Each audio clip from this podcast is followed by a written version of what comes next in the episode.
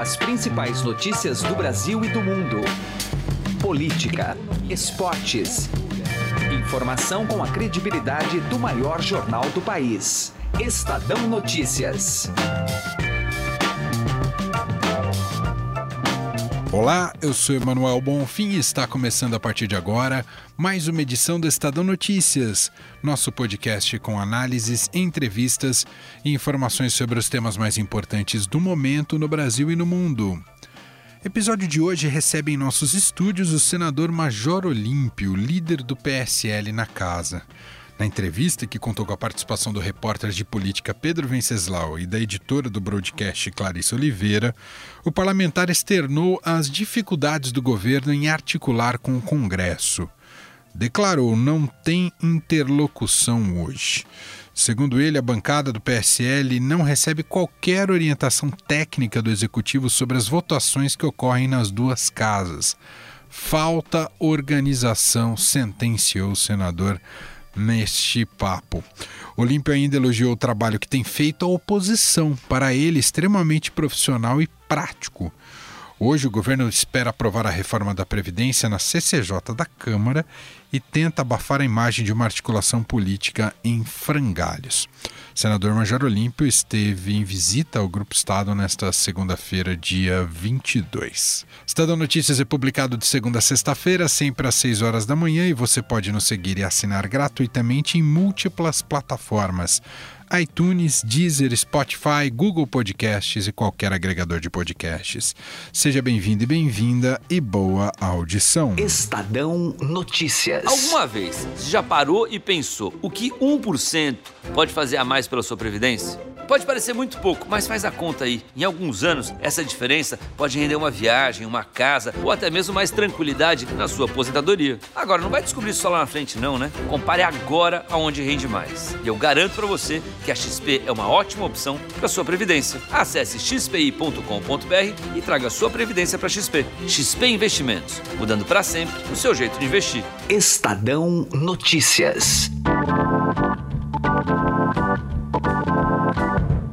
Estamos recebendo aqui em nosso estúdio o senador e líder do PSL, Major Olímpio, aqui no nosso estúdio em São Paulo. Tudo bem, senador? Seja muito bem-vindo. Obrigado. Para mim é uma grande oportunidade de prestar contas à sociedade. Também para essa entrevista está aqui a editora do broadcast político da Agência Estado, Clarissa Oliveira. Tudo bem, Clarissa? Olá a todos, olá a todos que nos ouvem. E também Pedro Venceslau, repórter de política do Estadão. Olá, Pedro.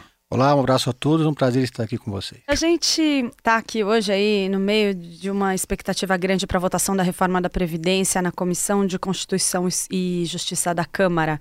É aí o primeiro passo da articulação e a gente tem ainda a impressão de que o governo não conseguiu botar ordem na casa. É, não está com isso bem articulado, não está com isso bem negociado ok, essa primeira etapa pode ser um pouco mais fácil, por ser apenas a admissibilidade, mas a gente pode antever aí uma negociação difícil ainda. É, como que o senhor vê hoje a interlocução do governo com o Congresso? O que, aonde está tá havendo falha aí? Olha, eu vejo uma, uma falha maior, estou vendo pela minha ótica, de alguns responsáveis, ou dos responsáveis pela articulação política, estarem dizendo que estão articulando, e eu estou cercado de senadores e deputados que dizem que não existe a, inter, a interlocução, ao contrário, a relação, ah, em alguns momentos, não é tão amistosa. Isso é, é impossível você dizer que está vendendo alguma coisa e as pessoas dizendo que não estão comprando. Então, o presidente tem feito todo o esforço no mundo para dar o, o exemplo com isso, fazendo a sua agenda, recebendo as lideranças partidárias, dirigentes de partidos, líderes de, de, de partidos no Congresso, nas duas casas, e tem cobrado exaustivamente dos seus ministros a atenção com as bancadas, independente quais sejam. É, nós não temos uma democracia se nós não tivermos uma oposição. E a oposição tem se mostrado é, bastante eficiente, até mesmo dentro dos processos de votação, diminuiu barbaridade, o que poderia se chamar de, é, de oposição, mas são deputados e senadores experientes, com boas assessorias e muitas vezes é, muito bem articulados. Muito embora sejamos um número maior de apoiadores é, do governo, ainda temos grandes dificuldades de concentrar essa, essa energia e reproduzir isso em verdadeiras vitórias dentro do Congresso. Né? E eu, eu reputo isso, a falta de comunicação. Eu, por exemplo, eu sou líder do Senado, apoiador de primeira hora do presidente Jair Bolsonaro, é indiscutível isso. É, e, muito, e muitas vezes eu saio correndo desesperado através é, para saber, inclusive às vezes através de vocês pela imprensa, como é que nós vamos nos posicionar diante de tal projeto, diante de tal votação, diante de tal situação? Eu vou dar um exemplo para vocês quando fomos, fomos para votar do pagamento impositivo das emendas de bancada. Eu estou ouvindo, ouvindo muitas manifestações de profissionais da área pública, privada, técnicos, dizendo isso vai engessar mais ainda o orçamento.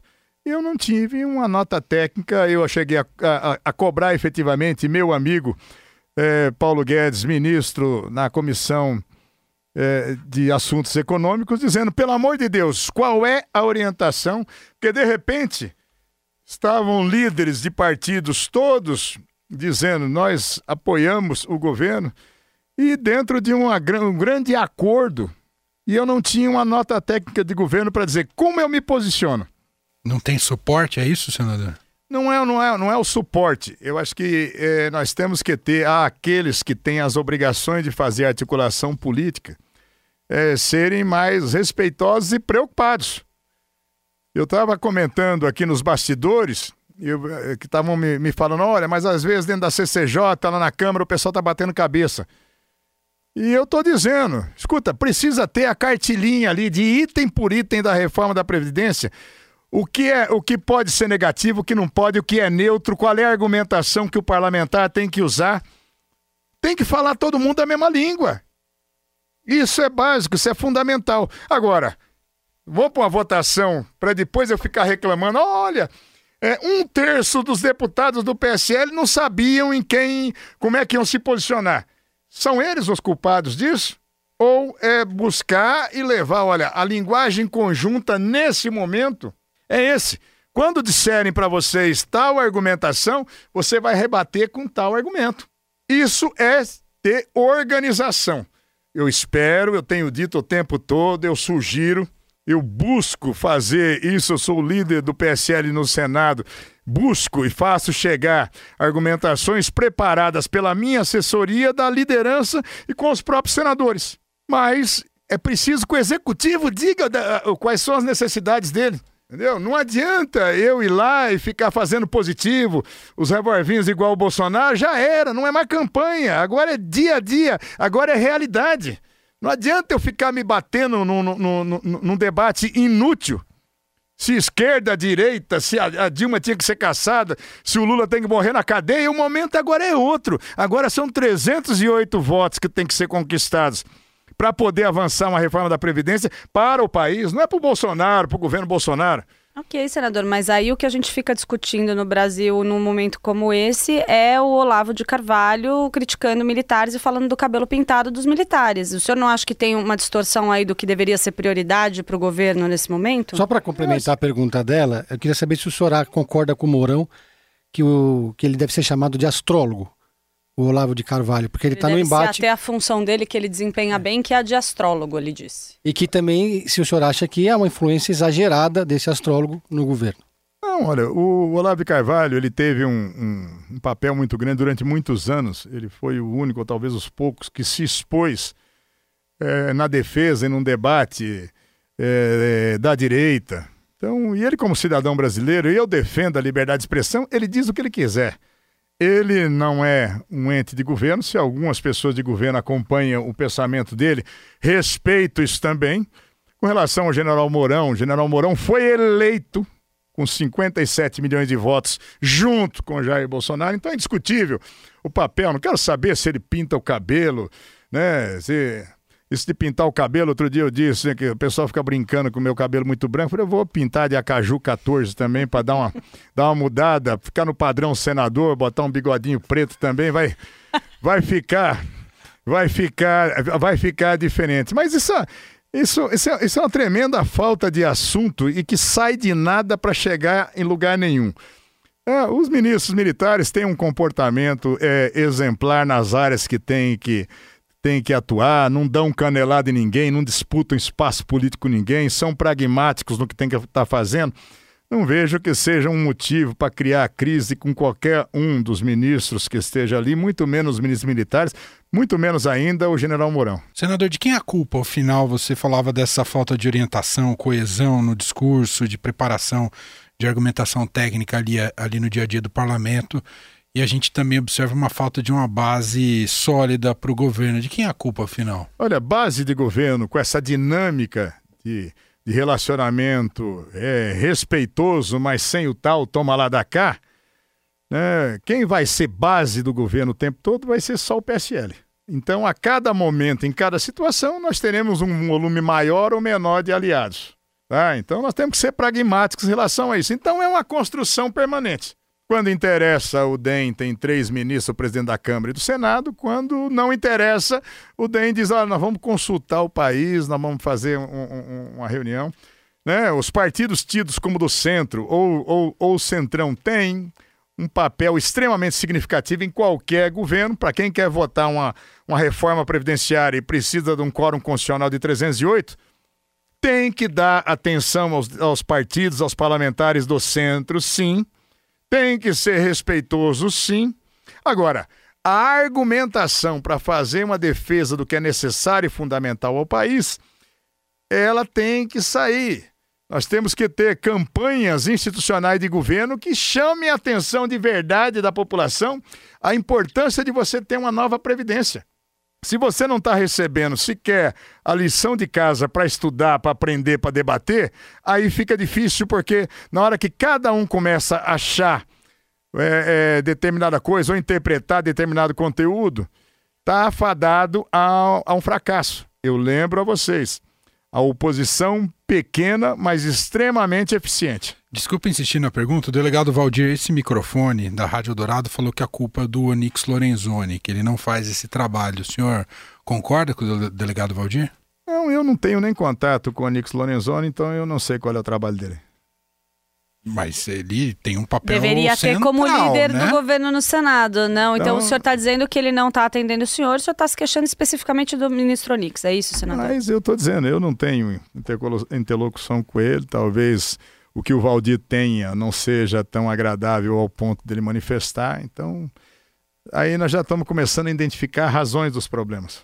Agora, por falar em Valdir, há uma crítica muito contundente na base do governo, dos partidos do Centrão, do próprio PSTB, ao desempenho dos deputados do PSL que estão em cargos de liderança no Congresso Nacional. Saiu aí o, o, o Major Vitor Hugo, que está no primeiro mandato, ou seja, conhece muito pouco a Câmara.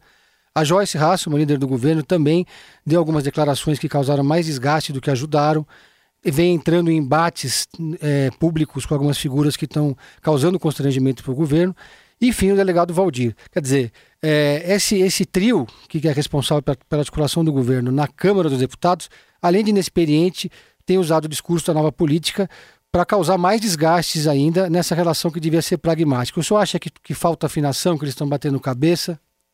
Eu acho que a cada dia eles estão se aperfeiçoando, estão, estão melhorando, é, cada um ao seu jeito, o trato. Eu estou dizendo que eles deveriam ter as notas técnicas, os objetivos é, do governo em cada momento, em cada votação, em cada ação. Eles deveriam é, estar sendo preparados. Por quê? Pela área econômica área técnica, área econômica. O executivo Olha, que fecha se... as portas, é isso, senador? Eu, eu não sei, é, é, não tem não tem essa interlocução hoje. Pergunte ao Valdir, pergunte a Joyce, pergunte ao Vitor Hugo. E o Vitor Hugo, a, a, a Joyce, foram escolhas pessoais do presidente. O Valdir foi votado pelos deputados do partido.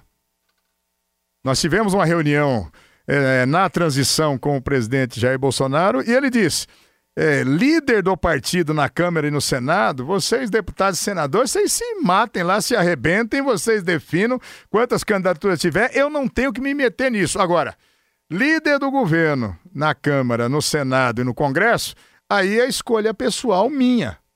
E nós sempre respeitamos e não discutimos isso. Agora, o, o PSL e seus representantes realmente são novos estão dentro de um processo de, de, de aprendizado. É como eu lá no Senado. É, eu estou aprendendo ainda um, um, monte de corredores. Não nasci sabendo, não sou dono é, é, é de uma cultura vasta que me permita é, ser autodidata em tudo. E eu vou mesmo e eu questiono. E eu imagino né, que, por maior que seja o, o esforço desse momento, o Valdir já tinha mandato legislativo, ele já tem experiência parlamentar. Mas o Vitor Hugo e, e, e a Joyce estão tendo toda a boa vontade no mundo. Agora, muitas vezes, é, não dá para você culpar alguém por não ter o conteúdo esmiuçado do que tem que defender. Eles podem até verbalizar muito bem, mas eles precisam ser preparados em relação aos conteúdos. É o que eu estava falando aqui da reforma da Previdência senador e líder do PSL no Senado, Major Olímpio, gentilmente atendendo aqui a nossa reportagem. Muito obrigado, viu, senador? Eu que agradeço a oportunidade. Obrigado, Clarice. Obrigado, Pedro Venceslau. Obrigada, Valeu. pessoal. Até mais. Estadão Notícias. Direto ao assunto. Com José Neumann e Pinto.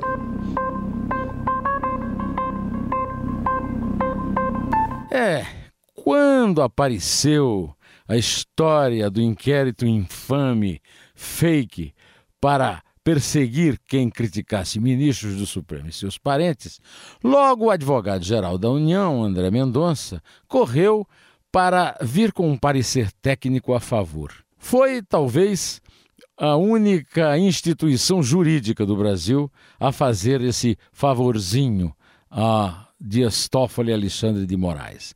Mas aí Dizem os jornais que o Bolsonaro ficou irritadíssimo né, com o seu advogado-geral. Quando eu o critiquei por ter saído do Palácio do Planalto, o único parecer a favor da infâmia do inquérito que produziu a censura no antagonista e na Cruzoé, vários bolsonaristas me escreveram no Twitter e no YouTube, dizendo que o Bolsonaro jamais faria como Dilma de usar o advogado-geral da União, que é da União, como se fosse o advogado-geral pessoal dele. E eu expliquei que é assim: o advogado-geral da União é da União. E a União é representada pelo Jair Bolsonaro, que teve 57 milhões e mais de 700 mil votos, é o presidente da República de todos e é o representante de todos os brasileiros que mandam na Advocacia Geral da União. Mas aí a tal irritação do Bolsonaro ficou inverossímil quando. Logo depois do domingo de Páscoa, André Mendonça, o seu advogado-geral da União, apareceu com um novo parecer técnico, dessa vez para derrubar, como pretendem o Alexandre de Moraes e o Dias Toffoli, o pedido dos procuradores para que a Advocacia Geral da União os acompanhasse na crítica que eles fizeram ao inquérito infame que produziu a censura sórdida. Pois bem, não me lembro de ter visto em nenhum lugar nenhuma reprovação do Bolsonaro a respeito dessa decisão do advogado-geral da União. Pelo que eu concluo que o senhor presidente da República, não sei por que motivos, mas está querendo agradar a gregos e troianos. De um lado, não não interfere no assunto do Supremo e de outro passa através dos seus meios de comunicação a impressão de que ele está a favor da liberdade de expressão. Ele decide ou demite o André Mendonça ou admite que é a favor da caça às bruxas e da censura. José Neumann e Pinto, direto ao assunto. Estadão Notícias. Chegaram novidades no Shop Together, o e-shopping com mais de 300 marcas como Lenny Blanc, Schutz, Carol Bassi, além de marcas exclusivas como Mixed, Animale e Ricardo Almeida. E o melhor, você pode parcelar suas compras em 10 vezes sem juros e receber tudo em casa, com entrega imediata e troca fácil e sem custo. Acesse já e confira shoptogether.com.br. Shop Together se escreve Shop 2 Gather.